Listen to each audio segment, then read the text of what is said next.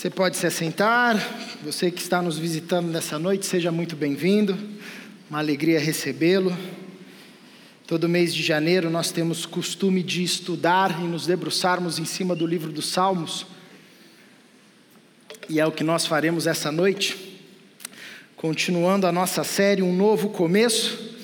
A gente sabe que é tradição da, do ser humano, todo começo do ano, né? Lançar as suas metas para o ano que está chegando aí, que está se iniciando. Certeza que você colocou lá no seu caderninho malhar, perder quilos, dieta. E certeza também que em fevereiro você já esqueceu até do caderninho, nem vai saber onde é que vai estar tá essa anotação. Mas a gente tenta se apegar a alguma, alguma simbologia, né, para a gente ah, buscar de alguma forma novos horizontes, novas perspectivas, e é por isso que nesse começo de ano nós estamos trabalhando o livro dos Salmos a partir desse tema, um novo começo. Pois talvez seja uma pergunta que você faça, ou se fez, enfim, ou esteja no seu coração. Ah, como é que eu posso, nesse ano de 2024, a desenvolver o meu relacionamento com Deus de uma forma diferente do que foi no ano de 2023, ou crescer mais, amadurecer mais, né? Ah, ou abrir mão de coisas que estavam atrapalhando o meu relacionamento com Deus, enfim, ah, como é que eu posso nesse ano ter um novo começo em alguma área da minha vida? Ah, essa é uma preocupação que todos nós trazemos e pensamos, sobretudo quando a gente está diante de um novo ano. E hoje ah, eu quero trazer aqui um salmo que é o Salmo 51, para nos ajudar ah, nessa reflexão de como nós podemos, ah, nesse ano de 2024, aprofundar a nossa relação com Deus ah, e qual, quais os conselhos ou orientações, ou qual o caminho de um novo começo esse salmo propõe para a gente. E eu convido você a abrir a sua Bíblia, o seu celular aí, enfim, para a gente fazer essa leitura. Nesse primeiro momento, convido você a acompanhar aí no, no, no, na sua Bíblia a leitura desse texto, Salmo 51. E aí depois, conforme a gente for passando pelos versículos, eu vou projetando aqui. Mas antes de ler esse texto, eu queria lembrar um pouco ah, do contexto no qual esse salmo surge. Ah, é, é, é comum que os estudiosos atribuam esse salmo a Davi, ao rei Davi, sobretudo num contexto muito específico.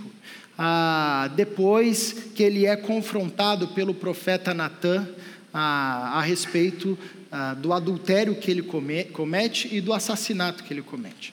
Se você já é de igreja há muito tempo, você já ouviu essa história e sabe ela de cor e salteado.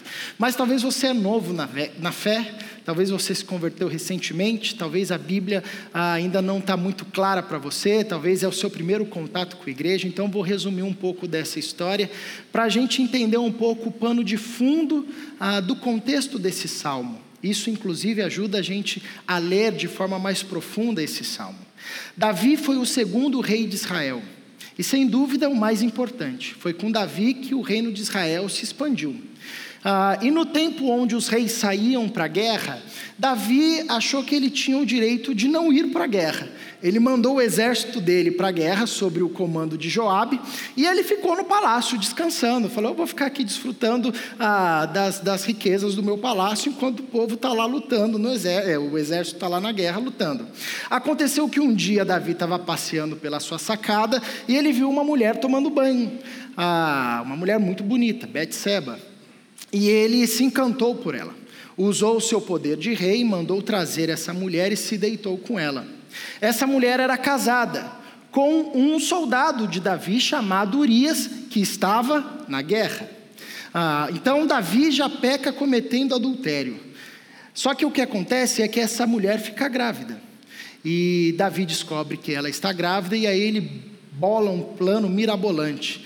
Ele diz: Eu vou chamar Urias da guerra e vou tentar de alguma forma fazer com que Urias se deite com a mulher dele, porque aí quando o filho nascer, ele vai achar que o filho é dele e as coisas estão resolvidas.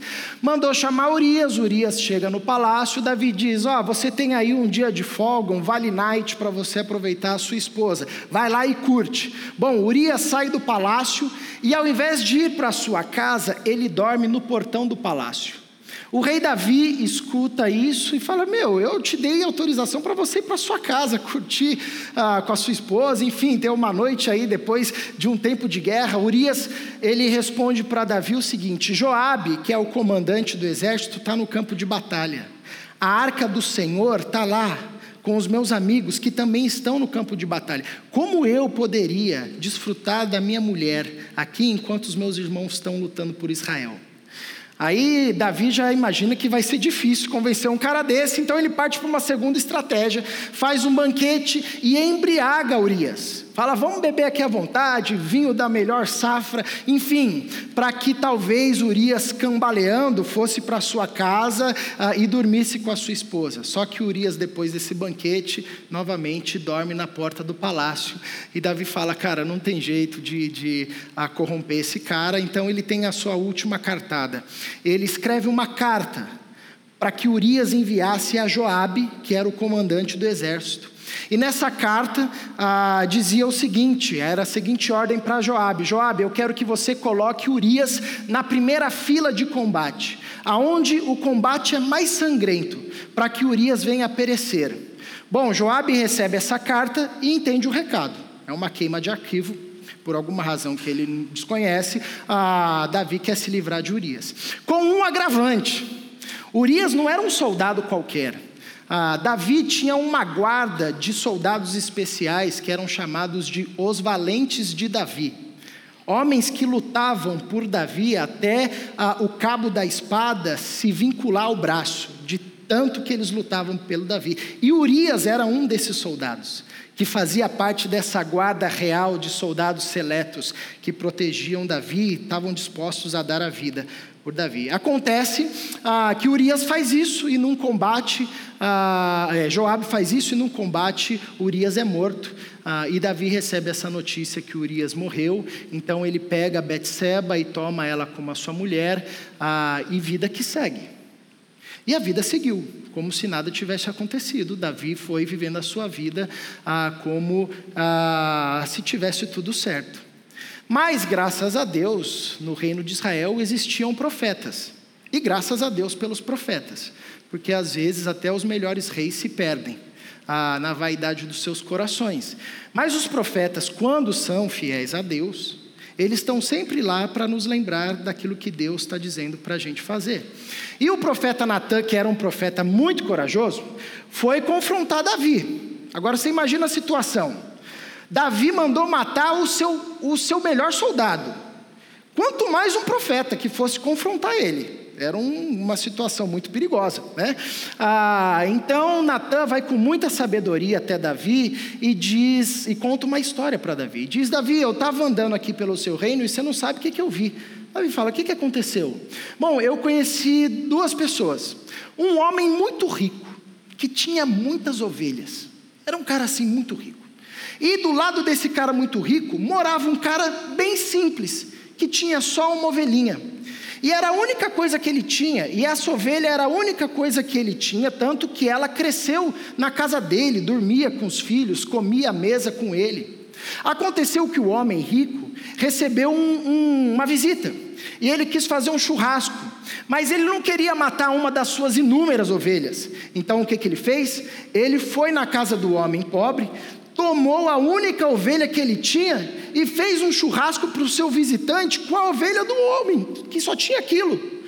Na hora que Davi ouviu essa história, ele deu um pulo da, do seu trono, enfurecido, e falou: Que absurdo! Esse homem que fez isso merece morrer. Além de morrer, deve restituir quatro vezes esse homem ah, que foi roubado. E aí o profeta Natan remata dizendo: Davi, esse homem é você porque Deus te deu o reino de Israel, te deu as terras que você pediu, te deu as mulheres de Israel, e se você quisesse mais, era só você pedir, que ele te daria. Mas você foi e tomou a única ovelha que Urias tinha, e ainda mandou matar Urias. E é a partir desse contexto que nós entendemos que surge o Salmo 51.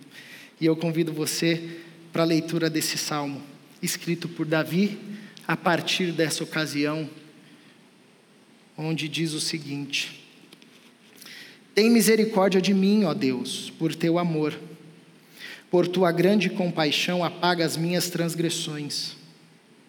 Lava-me de toda a minha culpa e purifica-me do meu pecado. Pois eu mesmo reconheço as minhas transgressões e o meu pecado sempre me persegue.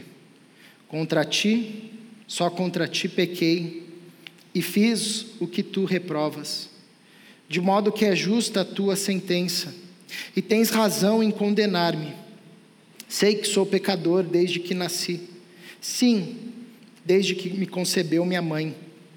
Sei que desejas a verdade no íntimo, e no coração me ensinas a sabedoria. Purifica-me com, isopo e ficarei puro. Lava-me e serei mais branco do que a neve. Faz-me ouvir de novo júbilo e alegria e os ossos que esmagaste exultarão. Esconde o rosto dos meus pecados e apaga todas as minhas iniquidades. Cria em mim um coração puro, ó Deus, e renova dentro de mim um espírito estável. Não me expulses da tua presença, nem tires de mim o teu Santo Espírito. Devolve-me a alegria da tua salvação e sustenta-me com um espírito pronto a obedecer. Então ensinarei os teus caminhos aos transgressores, para que os pecadores se voltem para ti. Livra-me da culpa dos crimes de sangue, ó Deus, Deus da minha salvação. E a minha língua clamará a tua justiça. Ó Senhor, dá palavra aos meus lábios, e a minha boca anunciará o teu louvor. Não te deleitas em sacrifícios, nem te agradas em holocaustos, senão eu os traria. Os sacrifícios que agradam a Deus são um espírito quebrantado um coração quebrantado e contrito, ó Deus, não desprezarás. Por tua bondade, fazes Sião prosperar, ergue os muros de Jerusalém. Então te agradarás dos sacrifícios sinceros, das ofertas queimadas e dos holocaustos, e novilhos serão oferecidos sobre o teu altar. Paizinho, continue a falar ao nosso coração por meio da tua palavra, ah, e que sejamos transformados por ela, em nome de Jesus. Amém. Bom, nós percebemos nesse salmo, de forma bem clara, um caminho que Davi trilha, que começa numa profunda culpa e termina numa profunda exultação. Isso é muito legal no livro dos Salmos, é um caminho meio comum quando a gente vai lendo ah, os, os textos que compõem o saltério bíblico. No começo parece que vai acabar o mundo para o salmista. Senhor, tem misericórdia de mim, o Senhor não está vendo, a angústia profunda. Mas no fim ele termina com uma exultação o que revela essa experiência ah, de ser encontrado por Deus no meio da nossa angústia e do nosso desespero, e Deus transforma o nosso coração e faz daquele contexto tenebroso um contexto de exultação. E é assim que começa esse salmo, começa com um clamor que vem do fundo do coração do salmista: tem misericórdia de mim, um grito da alma de Davi, um grito de desespero. Porque Davi, como nós veremos mais à frente, tinha consciência clara da sua condição diante de Deus. Ele sabia, por exemplo, que para ele não tinha escapatória, porque dentro da lei que Deus deu ao seu povo, não existia, por exemplo, sacrifício para remissão de pecado, por exemplo, do adultério. A lei era clara: adulterou deve ser executado. Não existia sacrifício para remissão de pecados no caso de um assassinato deliberado. O assassino deve ser executado. Davi sabia que, do ponto de vista legal, da onde Deus tinha dado ao seu povo, instruído o seu povo, ele não tinha alternativa, ele sabia da sua condição, do desespero onde ele se encontrava, então ele clama aquele a quem ele poderia recorrer: Tem misericórdia de mim, Senhor. Tem misericórdia de mim, ó Deus, por teu amor, por tua grande compaixão, apaga as minhas transgressões, lava-me de toda a minha culpa e purifica-me do meu pecado. Davi apela ao amor de Deus, e aqui a palavra amor, em algumas versões, é traduzida por benignidade, por tua bondade, resgata a ideia a da fidelidade de Deus à sua aliança.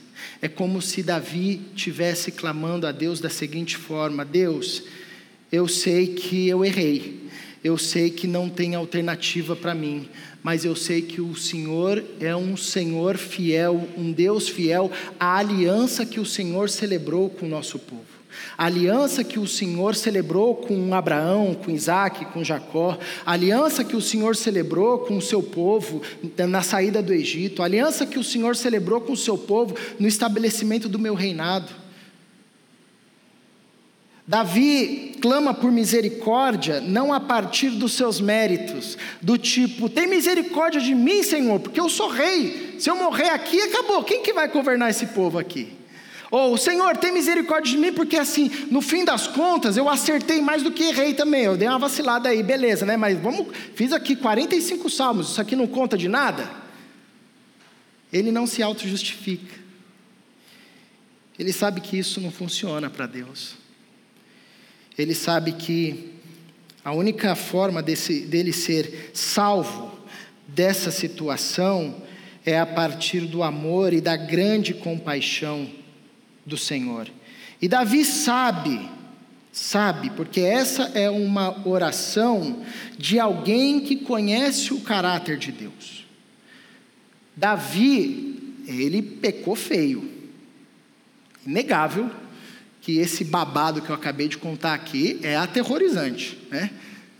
Você fica, talvez você nunca ouviu e falou, gente, é sério que tem isso aí na Bíblia? Estou passada, é possível. Né? Negócio é pesado, né? Ah, mas Davi era alguém que conhecia o caráter de Deus. E essa oração revela ah, o conhecimento de Davi acerca de Deus. E é por isso que ele faz essa apelação: tem misericórdia de mim. O que é uma coisa muito interessante, às vezes a gente nem sempre se dá conta que as nossas orações revelam a forma como nós enxergamos a Deus, a forma como nós conhecemos a Deus.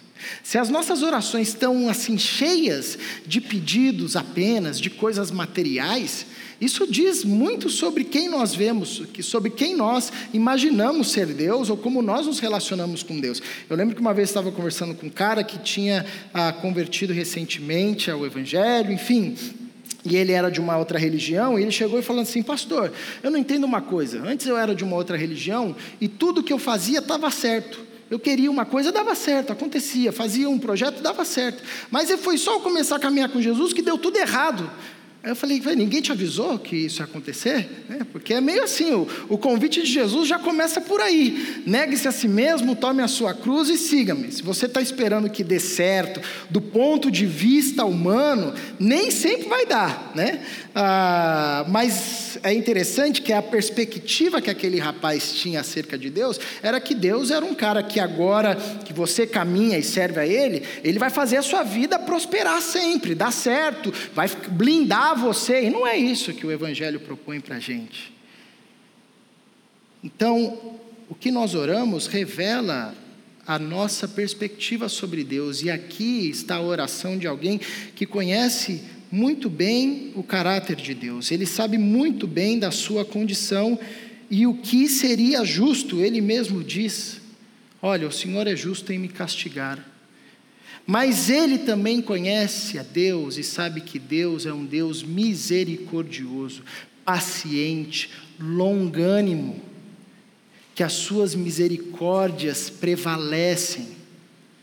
É muito interessante porque a gente sempre ouve no contexto religioso evangélico uma frase do tipo: Deus é amor, mas Deus também é justiça, viu? A gente sempre ouve isso e sabe o que a pessoa está querendo falar. Só que quando a gente diz é mesmo, mas imagina se Deus aplicasse essa justiça a você, você ia ficar em pé? Aí a pessoa diz: é, não, eu prefiro Deus que é amor, né? Daqui. Ah, sem dúvida nenhuma. A Bíblia é inegável em mostrar para nós que Deus é justo do começo ao fim. Assim como é inegável em mostrar para nós que o amor de Deus sobrepuja a justiça. Onde abundou o pecado, superabundou a graça de Deus. Isso é possível por causa da profundidade do sacrifício de Jesus, que transborda, sacia a justiça de Deus e transborda. Então, Davi conhecia Deus profundamente, a tal ponto de, sabendo da sua condição, clamar: Senhor, seja fiel à aliança, tenha compaixão de mim, apague as minhas transgressões, lave-me de toda a minha culpa, purifica-me do meu pecado. Pois eu mesmo reconheço as minhas transgressões e o meu pecado sempre me persegue. Contra ti, só contra ti pequei e fiz o que tu reprovas, de modo que justa é a tua sentença e tens razão em condenar-me. Sei que sou pecador desde que nasci, sim, desde que me concebeu minha mãe. Uma outra beleza desse salmo é que dentro desse clamor, Davi não se auto-justifica, não usa de auto-piedade, auto-comiseração. Ah, também, Senhor, mas a mulher estava lá, né? Ela não colocou nenhum box ali, Senhor. Poxa, ajuda aí, né? Não. Ele reconhece, eu sou pecador.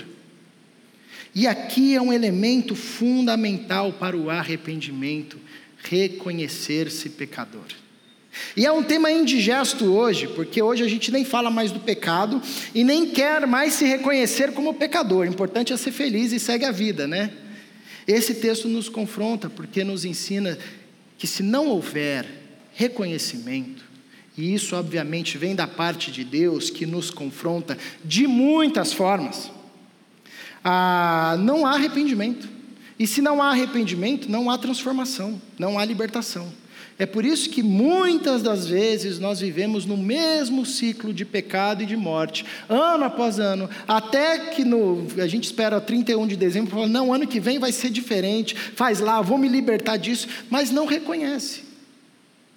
E se não há reconhecimento, ah, não há arrependimento, se não há arrependimento, não há libertação, e se não há libertação, não há transformação, não há cura, e a gente fica preso no mesmo ciclo, ah, numa mesma espiral de morte, de pecado, escravizado pelo pecado. Mas Davi, apesar do que cometeu, era alguém de coração pastoreável, ensinável. Quando foi confrontado, não fechou os seus ouvidos Antes, reconheceu-se pecador. E reconheceu-se pecador numa profundidade incrível. Porque é interessante que aqui Davi usa algumas expressões sinônimas para descrever o seu pecado, a sua condição de pecado. Ele ah, se reconhece como um transgressor, pois eu mesmo reconheço as minhas transgressões. A palavra transgressão aqui diz respeito àquele que deliberadamente descumpriu a lei, transgrediu a lei. Eu sei que não era para matar, mas eu vou matar. Eu sei que não é para adulterar, mas eu vou adulterar. Então Davi se conhece como um transgressor. Eu sou um transgressor. Eu sabia da lei e eu a ignorei e deliberadamente descumpri. Davi conhece a profundidade do seu pecado e quão pecador ele é, e ele diz: O meu pecado sempre me persegue. E aqui ele já usa uma outra palavra, que é a ideia de errar o alvo, de falhar. Pecado, como tradicionalmente a gente traduz no contexto da igreja, porque também é um entendimento do pecado, é errar o alvo. Eu sei o que eu tenho que fazer e não faço. Eu sei que eu não posso fazer isso, até busco luto, mas chega uma hora eu fraquejo, perco o rumo, erro o alvo. Davi se conhece como um transgressor, se confessa como alguém que deliberadamente descumpre a lei, e se conhece também como alguém que tenta acertar, mas erra o alvo. Eu sou um pecador também, Senhor. Mas não para por aí. E ele continua ah, mais ao fim do versículo dizendo: Sei que sou pecador desde que nasci, sim, desde que me concebeu a minha mãe. E aqui onde está dito sei que sou pecador, ah, a palavra original quer dizer sei que nasci em iniquidade. Algumas versões até trazem essa palavra iniquidade. Pois é essa palavra que Davi usa aqui Eu também sou iníquo, nasci em iniquidade. E a ideia da iniquidade aqui é depravado, é perversão, é alguém que tem o pecado enraizado profundamente no coração. É profundamente depravado, desesperada, é desesperado para praticar o mal iniquidade, que inclusive a palavra em hebraico para iniquidade é a palavra avon. Por isso que eu uso mais natura, para não ter problema, entendeu? Fica a dica aí. Olha que interessante, aqui você encontra a teologia do pecado de Davi. Davi quando ele reconhece esse pecador, não é um reconhecimento superficial, não, eu só adulterei, gente, tá tudo. Quem não faz isso hoje? Não, adulterei e matei, tranquilo, é queima de arquivo. Não, é um reconhecimento profundo. Ele desce às entranhas do seu coração. E ele se dá conta de como o seu coração é depravado, como os seus pensamentos são maus, como os seus desejos são contrários aos desejos de Deus. E é interessante a gente aprender com Davi esse reconhecimento profundo. Porque às vezes, primeiro, a gente nem considera o pecado, e quando considera, nem se dá conta da profundidade do pecado. E a gente acha que é uma coisa assim, frívola, banal. Não, isso aí não foi nada. E a gente nem se dá conta de quanto o pecado se enraiza em nós. Eu lembro que uma vez eu estava conversando com, com um rapaz no atendimento, e ele chegou desesperado, falando: Pastor, pelo amor de Deus, preciso de ajuda. Eu falei: Já começou bem, que é só pelo amor de Deus mesmo. Vamos lá, o que, que foi? Então, já faz um tempo que eu estou tentando me livrar de determinado pecado, e eu não consigo. Já li a Bíblia, já jejuei, já fiz vigília de oração, já fiz tudo o que o senhor pode imaginar, campanha, e eu não consigo me libertar. O que, que eu faço? Eu falei: você não faz nada. Ele falou: como assim não faço nada? Eu falei: você acabou de me falar que já fez tudo, mas não funcionou? O que, que eu vou te falar para você fazer? Vai, sai, faz vigília, faz oração, lê a Bíblia. Então o que, que eu faço? Agora você não faz nada. Quem faz somos nós, a comunidade a gente faz aquilo que Tiago 5,16 ensinou a gente.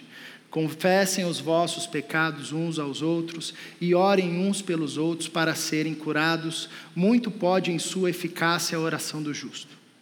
Vamos nos encontrar diariamente, trazer à luz os pecados, orar, pedir para que o poder da ressurreição do Senhor alcance você, transforme o seu coração.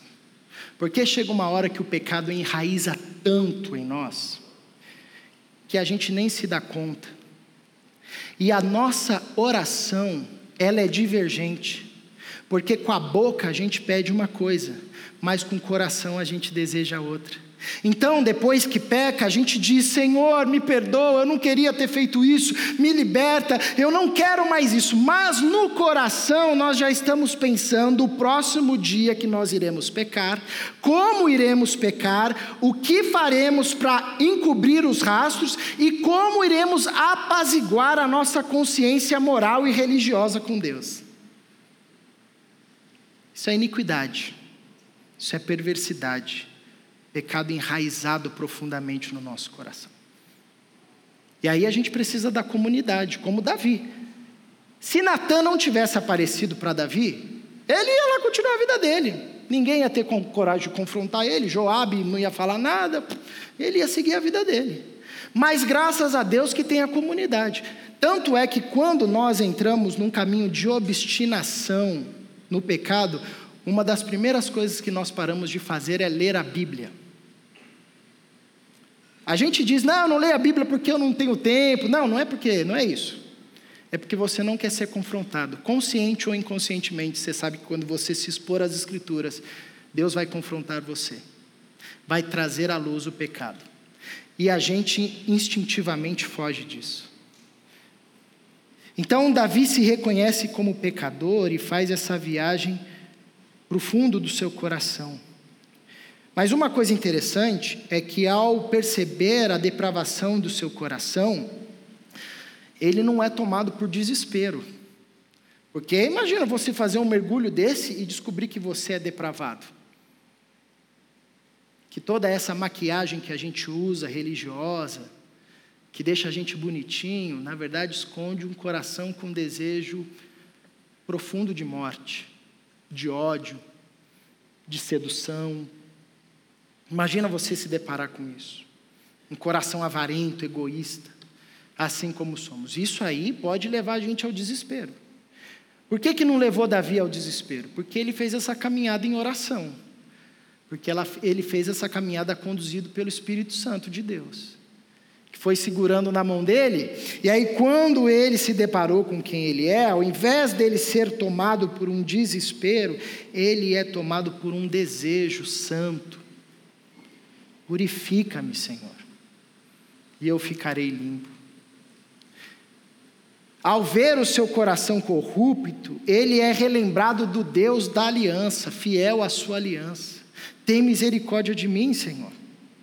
E ele apresenta o seu desejo a Deus: purifica-me com sopo e ficarei puro, lava-me mais branco do que a neve serei, faz-me ouvir de novo júbilo e alegria, e os ossos que esmagaste exultarão, esconde o rosto dos meus pecados e apaga todas as minhas iniquidades. Uma forma de, legal de ler esse salmo também é por meio dos verbos, né? Tem verbos fortes aqui: purifica-me, lava-me, faz-me ouvir de novo júbilo e alegria. Esse é o desejo do salmista. A expressão purifica-me é uma expressão comum no contexto litúrgico de Israel. Quando alguém ah, tinha contato com algo impuro, ele ia até diante do sacerdote, o sacerdote pegava um ramo com uma folhagem chamada de sopo, que foi usado, por exemplo, quando o povo estava no Egito, né? Eles foram marcar os ombrais da porta com sangue, eles mergulharam o sopo e passaram o sangue nos ombrais da porta antes da décima praga, então tem um significado muito profundo. Mas o sacerdote aspergia isso no sangue e jogava sobre o cara contaminado, e ao fim desse processo, processo dizia: Você está limpo, você está puro, você está limpo. Davi está falando: Senhora, asperja, não sei se é essa a conjugação, né? Esse sangue sobre mim. E diz para mim: Você está limpo, você foi lavado. Lava-me é a expressão muito comum naquele contexto de pegar uma roupa encardida e esfregar, esfregar, esfregar até ficar assim branca, tinino, sonho de toda mãe com a meia do filho, né? Assim, aquela branquitude incrível. Davi sabe o quanto o pecado o manchou e ele clama: Senhor, me deixa puro, me deixa limpo. Ele expressa o seu desejo: Senhor, eu quero ouvir novamente o júbilo, a alegria, eu quero exultar. O Israel trabalhou muito bem no domingo passado, como o pecado adoece a nossa relação com Deus, como o pecado adoece o nosso corpo, fisicamente, inclusive, as nossas emoções e, e até mesmo o nosso vigor. O pecado não fica apenas no campo das ideias ou no campo espiritual, ele adoece as nossas relações. Pergunta para uma família que viveu uma ruptura por causa do adultério, como isso adoeceu as relações familiares. O pecado adoece as nossas amizades, o pecado adoece os nossos projetos, o pecado adoece a gente fisicamente. Não quero dizer aqui que toda doença é fruto do pecado, não é isso. Mas também não podemos descartar que o pecado não fica só numa esfera das ideias seca o nosso vigor, tira de nós a alegria, coloca o nosso coração e a nossa relação com Deus numa viagem automática, sem profundidade, fria. Davi, quando se percebe e se reconhece profundamente pecador, transgressor, iníquo, ele expressa o seu desejo para Deus: Senhor, eu quero voltar a ter júbilo. Eu quero voltar a ter alegria. Eu quero voltar a exultar. Essas três expressões, elas estão ligadas por um mesmo conceito que é um fruto primário da salvação em nós, que é o contentamento. Júbilo, alegria, exultação, né? não é a ideia do cara que fica rindo a vida toda, não, não é isso. É o cara que tem contentamento, é satisfeito, ele está pleno, ele está bem. Pode ser num dia bom, pode ser num dia ruim, pode ser com as circunstâncias favoráveis ou desfavoráveis, como diz o apóstolo Paulo, eu aprendi a ser contente em toda e qualquer situação, quer no muito, quer no pouco, tudo posso naquele que me fortalece. Quer saber se de fato está florescendo a salvação de Deus na sua vida? Perceba o seu contentamento, sobretudo numa época como a nossa, tomada pelo consumismo. A gente nunca está satisfeito com nada, a nossa casa nunca está boa, tem que ser maior, o nosso carro nunca está bom, tem que ser melhor, o nosso salário nunca está bom, tem que ser mais. Ah, enfim, gente, os nossos relacionamentos nunca estão bons, precisam ser mais.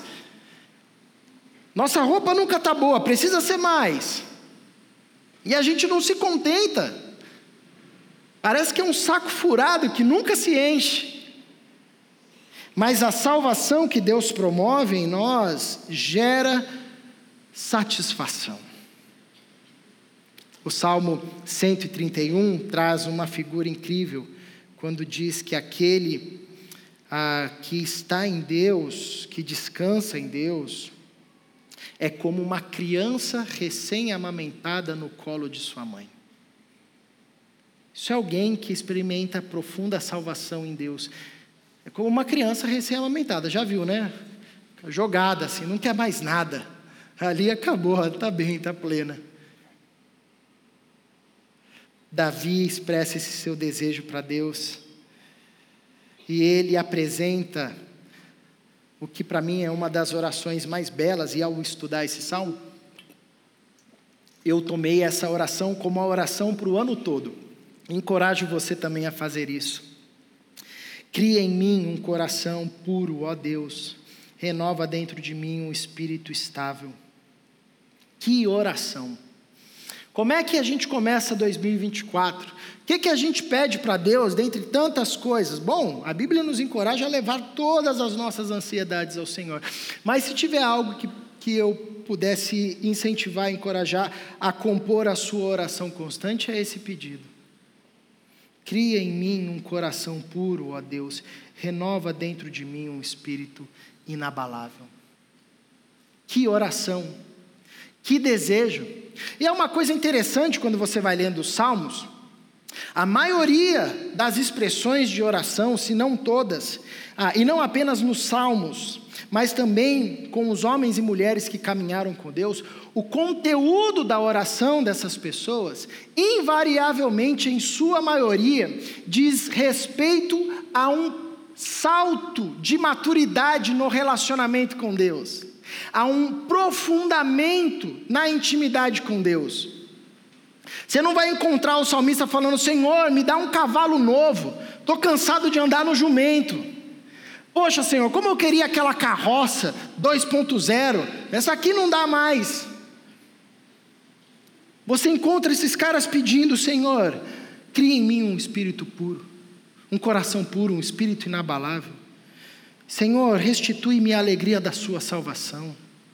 Não que não seja lícito apresentar as outras coisas para Deus, somos encorajados novamente, como disse anteriormente, a trazer isso para Deus, mas, sem dúvida nenhuma, o que deve conduzir o conteúdo principal das nossas orações é esse desejo de santidade diante de Deus. E é interessante que aqui Davi diz: Não me expulses da tua presença, nem tires de mim o teu espírito, o teu Santo Espírito. Davi tinha plena consciência ah, de que o pecado faz separação entre Deus e os homens. Davi tinha plena consciência que existe um jeito certo de viver. Não dá para viver de qualquer jeito. E existem caminhos que nos conduzem à morte e ao distanciamento de Deus. E Davi tinha uma experiência muito perto de si de alguém que foi presenteado com o Espírito Santo de Deus, mas que por causa da obstinação do seu coração teve o Espírito de Deus retirado e foi atormentado por espíritos malignos, que foi Saul, o primeiro rei de Israel.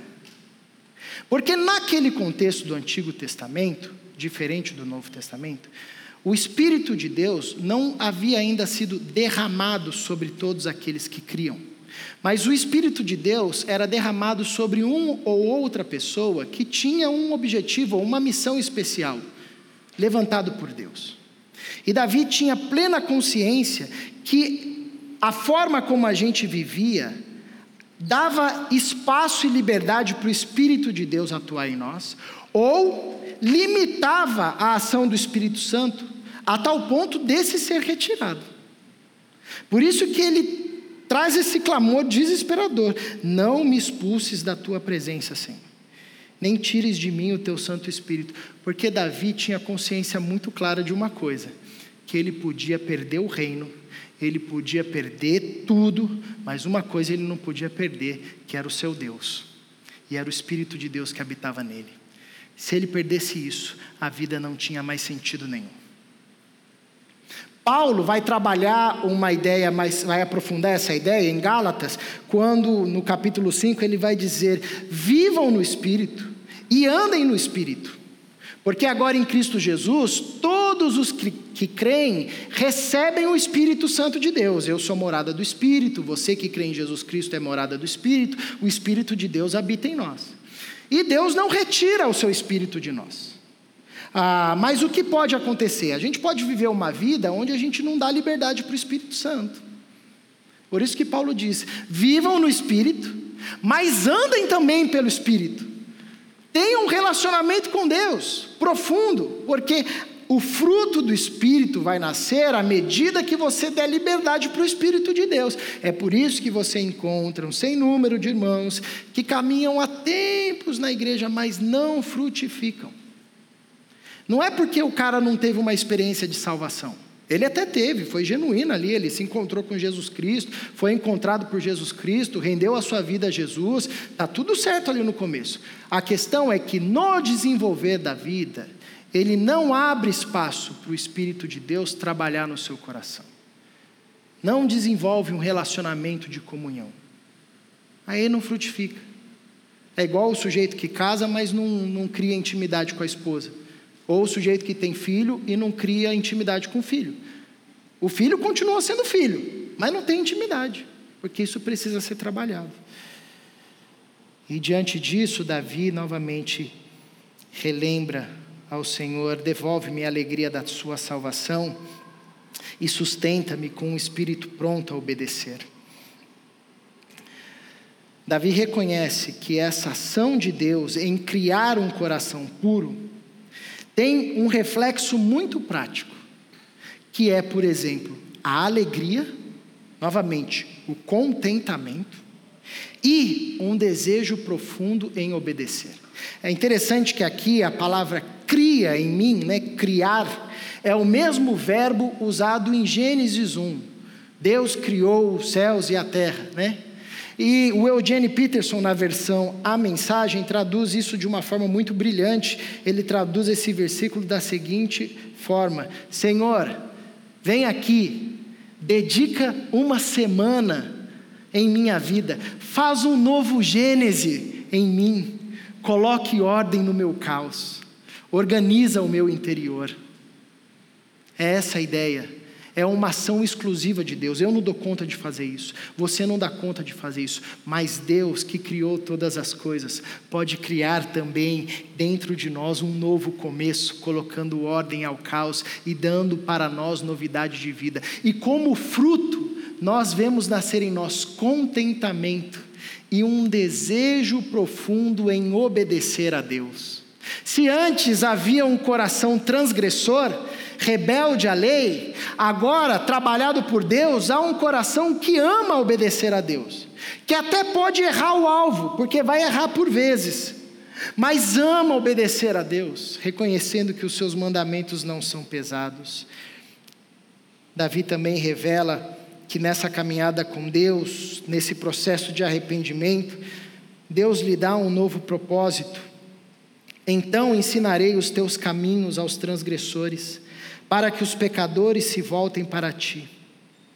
Livra-me da culpa dos crimes de sangue, ó Deus, Deus da minha salvação. Em a minha língua clamará a tua justiça. Ó Senhor, dá palavras aos meus lábios e a minha boca anunciará o teu louvor. O que eu acho legal desse texto é que ele desenha para nós aquilo que Deus faz na nossa vida quando nós permitimos. Deus pega um pecador contumaz e transforma num pregador, num arauto da graça, do amor, do poder de Deus. Pega um cara como Davi, que fez o que fez, quebranta, trabalha no seu coração e faz dele alguém que testemunha da bondade de Deus. Essa é a minha história, essa é a sua história. A gente não é muito diferente de Davi, não. E quando nós nos encontramos com Jesus Cristo de Nazaré, experimentamos essa transformação. Foi assim com Paulo também, que ao escrever ao Timóteo diz: Olha, eu sou o maior dos pecadores e Deus fez de mim um outdoor vivo do seu amor e da sua graça. Porque toda vez que Deus transforma o nosso coração é para um propósito. Eu lembro que uma vez estava conversando com o irmão que ele disse: Olha, é, Deus está trabalhando no meu coração. E eu tenho entendido cada vez mais que tudo o que eu tenho, a posição que eu tenho, a influência que eu tenho, os recursos que eu tenho, tem um único objetivo: ensinar acerca do amor de Deus, manifestar a justiça de Deus, testemunhar acerca do amor de Deus. Toda vez que nós experimentamos uma transformação profunda de Deus como essa, que nos conduz ao arrependimento, que nos faz reconhecer, abre os nossos olhos, nos faz reconhecer a dureza do nosso coração, mas nos constrange com o seu amor, que nos salva, ah, Deus nos dá de presente um propósito, que é testemunhar. A pregação não é exclusiva dos pastores, a pregação é um chamado de todo o discípulo de Jesus, porque a mensagem é essa: Deus amou o mundo, amou os pecadores, do qual eu sou maior. A graça de Deus me alcançou, mudou a minha vida, transformou meu coração, fez de mim agora um testemunho vivo. E por fim, Davi nos apresenta uma experiência tão profunda onde ele recebe um novo coração. E ele diz: Não te deleitas em sacrifícios, nem te agradas em holocaustos, senão eu os traria. Os sacrifícios que agradam a Deus são um, é, são um espírito quebrantado, um coração quebrantado, contrito. Ó Deus, não desprezarás.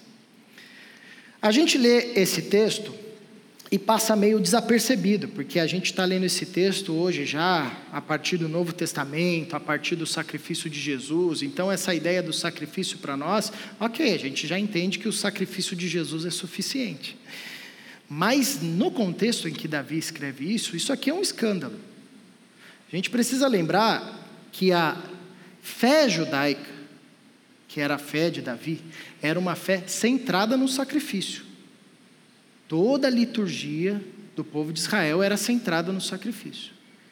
Uma vez por ano o povo se reunia, o sumo sacerdote entrava no Santo dos Santos para apresentar um sacrifício para a remissão dos pecados do povo.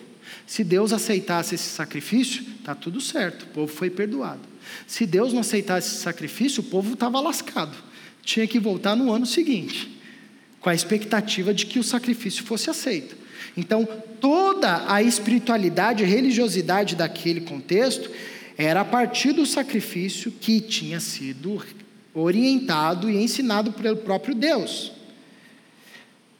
Então, aqui, Davi revela a profundidade do seu conhecimento acerca de Deus, da relação com Deus, quando ele diz: Senhor, não tem como barganhar contigo. Diferente de, dos outros ídolos, onde a lógica é: eu errei muito, então eu tenho que dar uma oferta maior, para a gente tentar barganhar aqui. Com o Senhor não funciona assim. A relação com o Senhor não tem a ver com uma performance religiosa, porque aqui nesse texto, obviamente, Davi não está sendo contrário à lógica sacrificial que o próprio Deus tinha ensinado. O que Davi está revelando para a gente é que Deus olha para o coração. Antes de olhar para o altar, Deus está olhando para o coração. A performance religiosa não diz nada diante de Deus.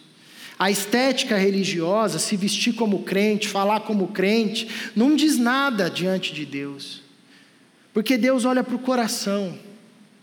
Ali é o local primário onde Deus trabalha de dentro para fora, de tal forma que a gente pode vir aqui domingo após domingo trazer o nosso sacrifício para Deus, mas está com o coração completamente longe. Aliás, essa era a acusação do profeta Isaías ao povo de Israel, um povo que adorava com os lábios, mas tinha o coração longe de Deus.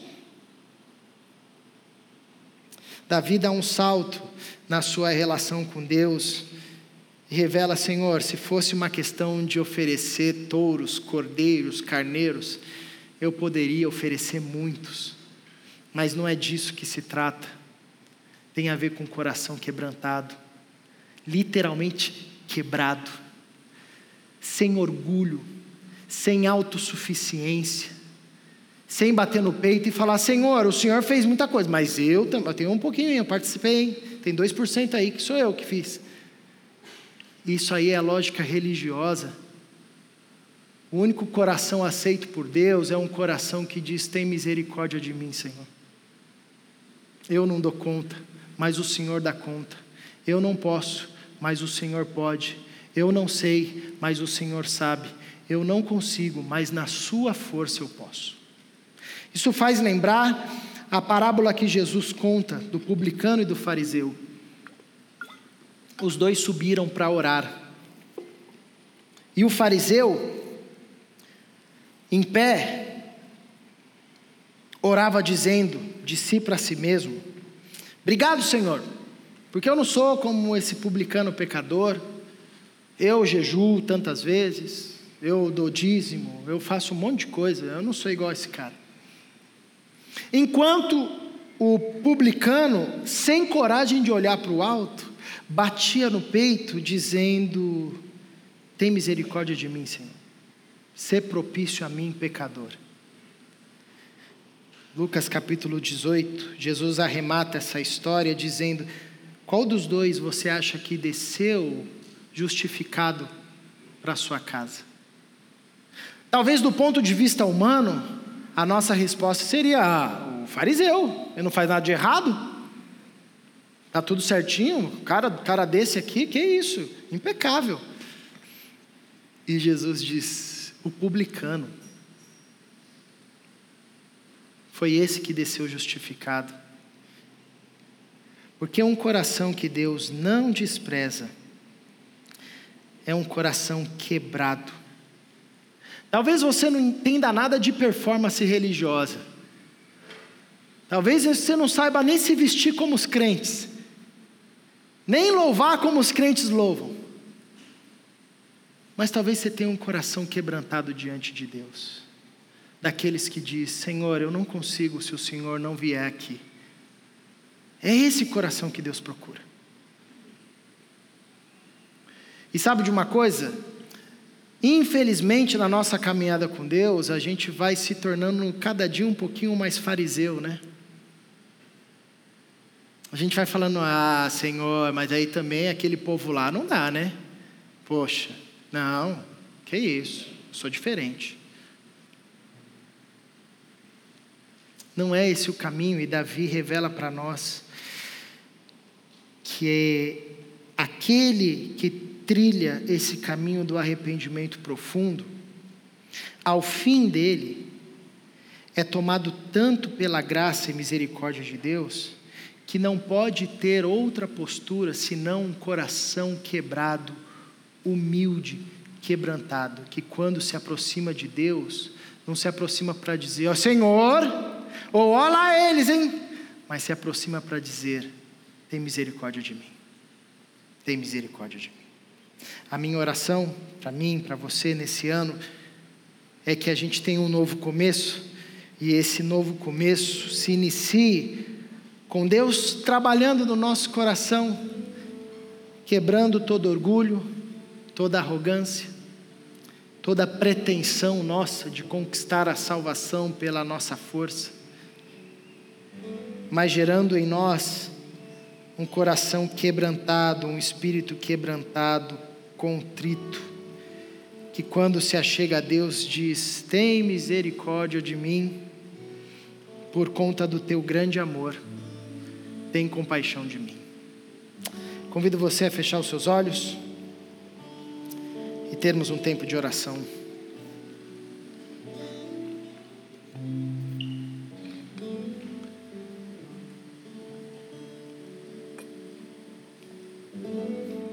Paizinho, que a tua palavra floresça em nós, gerando frutos de arrependimento, quebrantando o nosso coração, fazendo aquilo que só o Senhor sabe fazer,